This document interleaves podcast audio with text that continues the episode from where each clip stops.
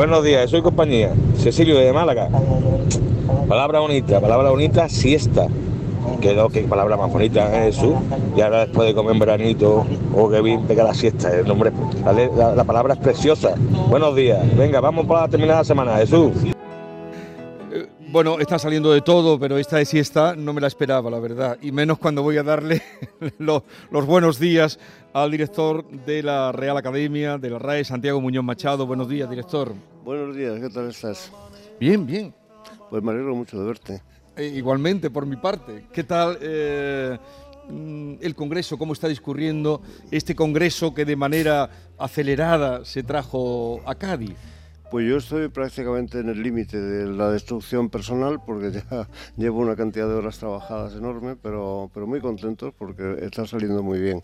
Ha sido muy complicado, muy difícil, el traslado a, Cádiz ha determinado un esfuerzo de organización imponente eh, que de- describo con todo orgullo, porque, porque no hemos sido los directores los que hemos estado en ello, sino un equipo del Cervantes, del Ministerio y de la Academia que han trabajado excelentemente bien y han conseguido el objetivo de que esto se celebrara sin cambiar la fecha, que era, era algo muy importante que no prevíamos que pudiera, en fin, que ha sido un reto.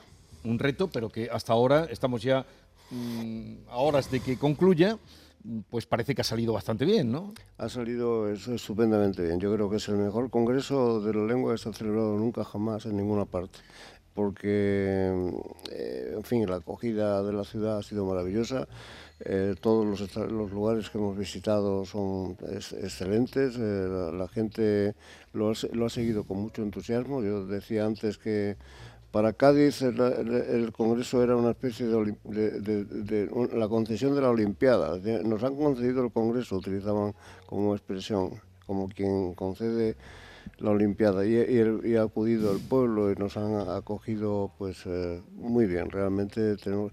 Y respecto de los contenidos, que es lo que más nos debe preocupar a los que dirigimos las instituciones, pues ha sido eh, muy rico, de, muy rico realmente. Ha, ha habido eh, ponencias extraordinarias, debates muy, muy bonitos y hemos aprendido un poco más de lengua. Eh, ¿Qué va a pasar con la inteligencia artificial? Ese tema lo ha tocado usted. Eh, habló del proyecto Leia, que tiene nombre de la princesa, ¿no? de la guerra de las galaxias. Eh, ¿Por qué es tan importante que el español esté presente y, si se puede hacer ahí un hueco en, ese, en la inteligencia artificial? Vamos a ver, nosotros no tratamos de desplazar al inglés de los lugares que tiene ocupados porque es una lengua que está muy consolidada como lengua como lengua eh, universal. ¿no? Es muy difícil desplazar al inglés, que además es la lengua en la que se crean la mayor parte de los inventos y la que, donde están la mayor parte de las industrias que usan el español. Lo que tratamos es de que la inteligencia artificial mm, emplee bien el español. En Leia el objetivo fue conseguir que las grandes corporaciones que tienen ya eh, herramientas que emplean la inteligencia artificial, tales como los correctores, como los traductores, como los asistentes de voz y todas estas cosas, pues eh, utilicen el español canónico, el que determina, el que han determinado las academias conjuntamente y han observado y observan los humanos para ser eh, aceptados en una sociedad civilizada. Esto es lo que pretendemos eh, fundamentalmente.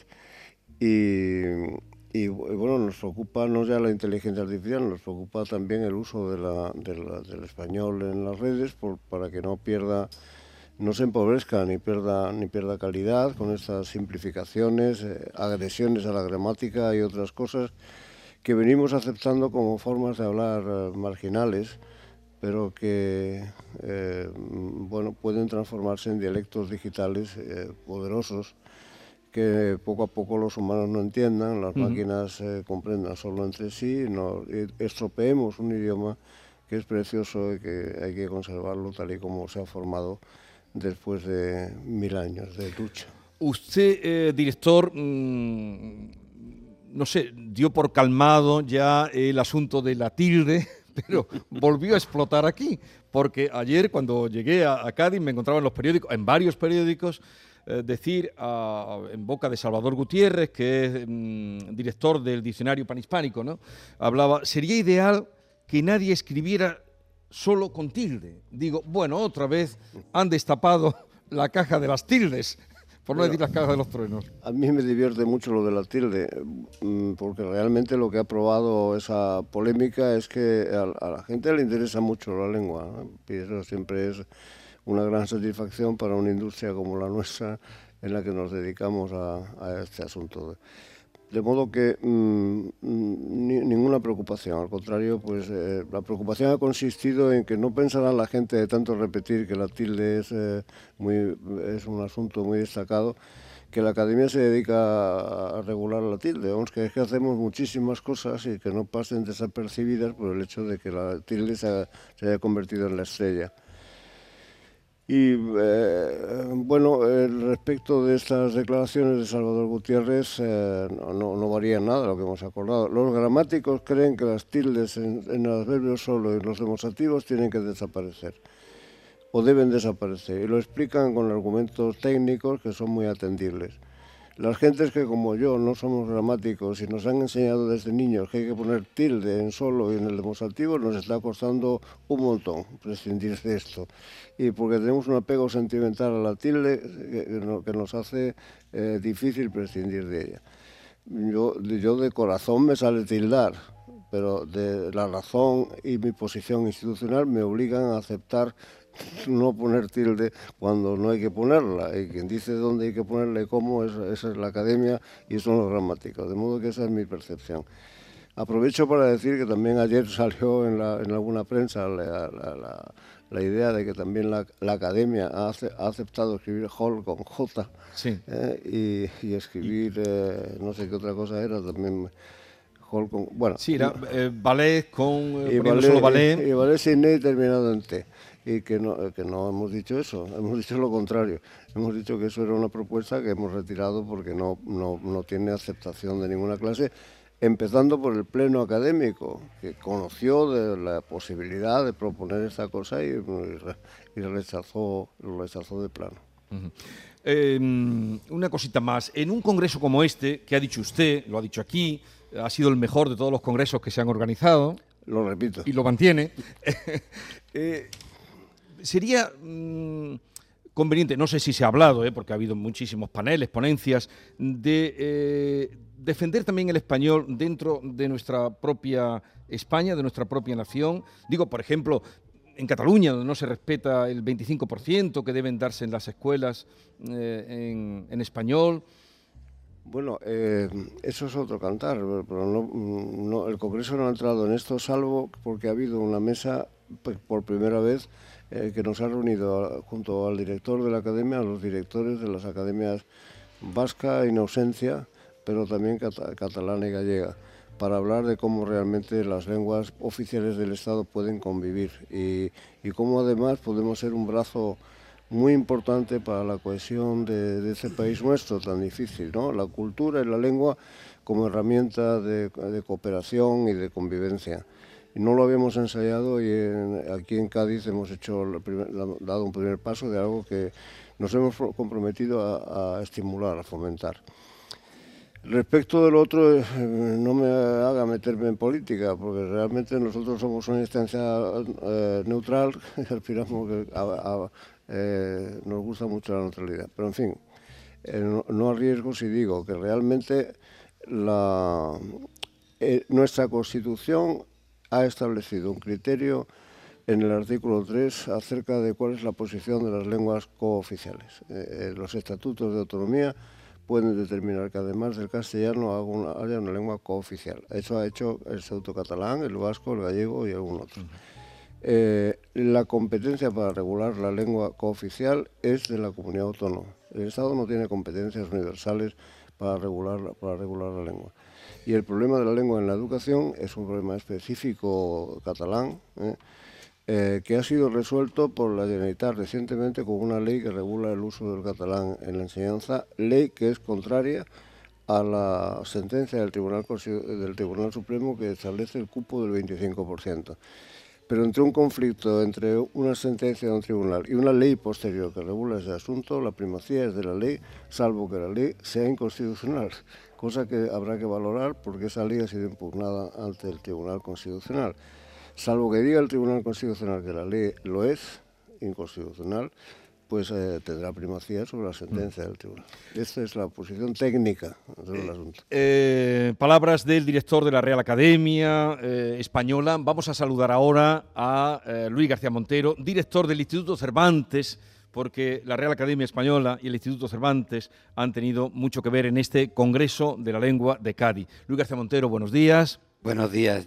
Santiago y yo somos andaluces, además estamos en Cádiz eh, la bahía es bonita, Cádiz es bonito, todo es muy bonito y yo me contagio de Cádiz y digo con Santiago que es el mejor congreso que se ha realizado nunca de la lengua española.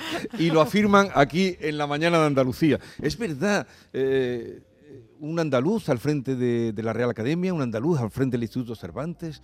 Es tremendo. Pues sí, fíjate lo importante de este congreso que ha analizado con unos académicos que tienen datos lo importante que es hablar del mestizaje, de la interculturalidad y lo importante que es que el director de la Real Academia diga no quiero meterme en política porque eh, no es que no tengamos nuestras ideas, es que, fíjate, tú eres andaluz.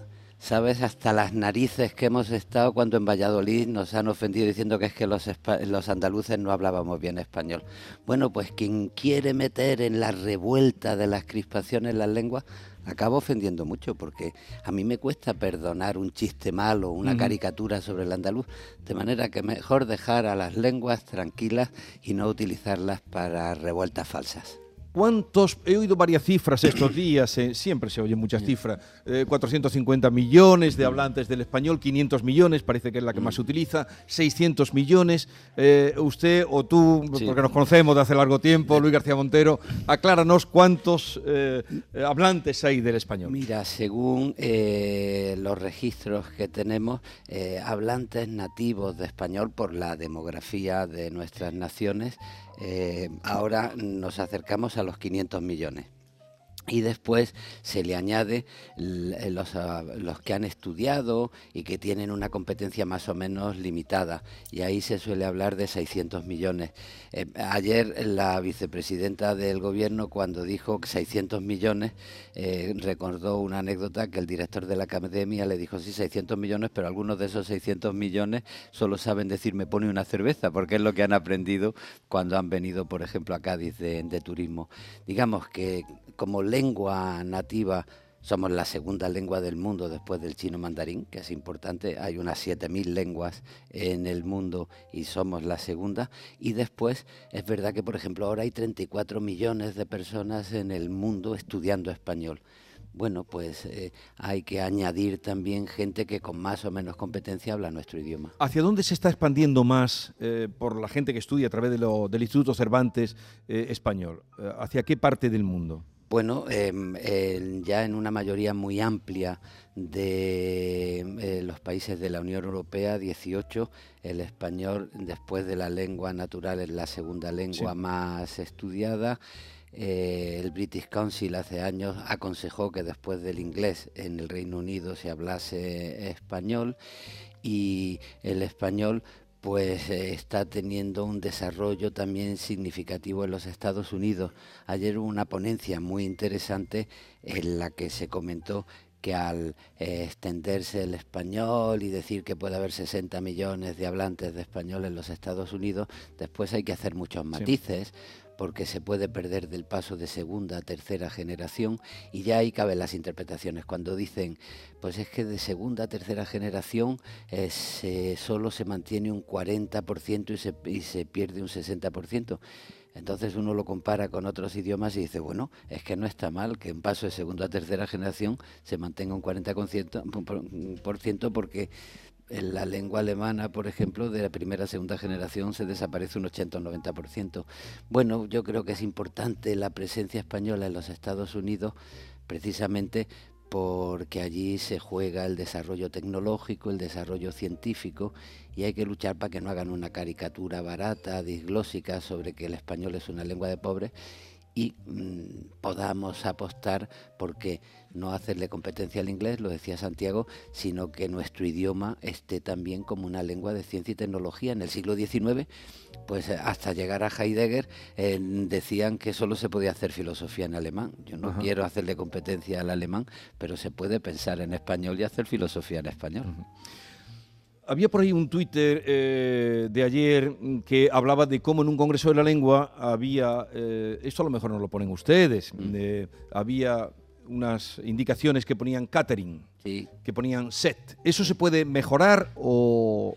Bueno, eh, yo creo que lo que es importante es el sentido común. Y a mí cuando me lo dijeron, pues, y cuando lo vi, digo, hombre, podíamos haber buscado otras palabras porque las hay pero el español es una lengua muy muy sólida y no me asusta nada. Fíjate, con Forner y otros filólogos en el 18 se decía, el francés va a acabar con el español, ¿cómo vamos a utilizar la palabra peluca, la palabra peluquería? Y hoy como eran palabras que servían para nombrar nuestra realidad, pues están en el diccionario de la Real Academia. En ese sentido yo creo que el sentido común es muy importante. Siempre que se pueda utilizar una palabra en castellano, yo soy partidario que, que haya que utilizarla eh, soy partidario de decirle tontorrón al que se cree que por utilizar palabras en inglés es más culto que el que utiliza palabras en español y no me asusta mucho porque tenemos un idioma muy fuerte y mm, aunque haya snob que quieran utilizar una palabra inglesa, así no tiene utilidad. La, eh, academia, por ejemplo, eh, mete en el diccionario las palabras cuando forman parte del idioma porque las ha asumido la gente. Y lo que no hace es cada vez que alguien utiliza una palabra fuera meterla. Y en cuanto deja pasar unos años, pues dice esto se ha quedado y lo metemos y esto se lo ha llevado el viento, no hace falta que esté en el diccionario. en ese sentido, el director de la Real Academia, ya se lo he dicho a los gaditanos, digo, ojo que estáis metiendo mucha presión para meter palabras.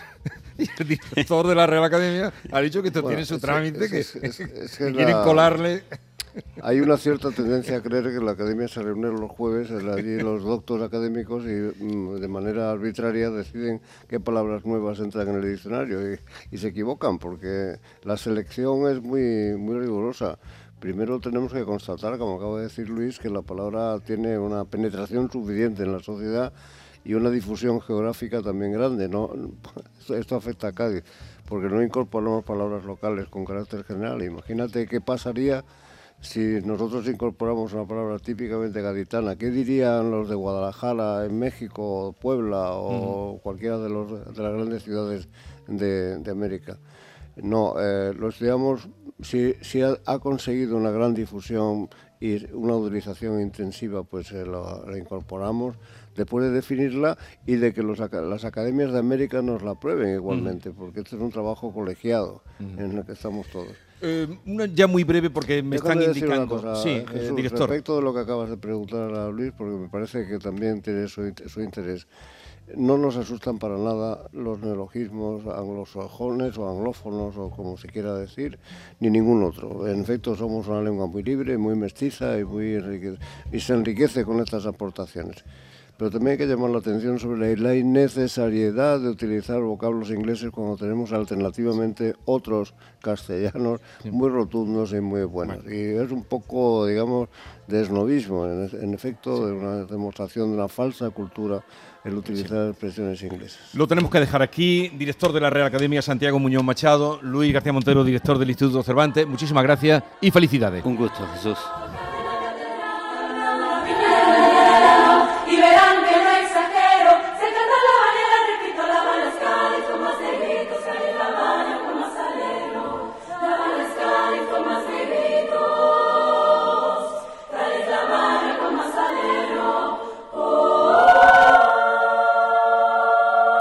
Esta es La Mañana de Andalucía con Jesús Vigorra, Canal Sur Radio.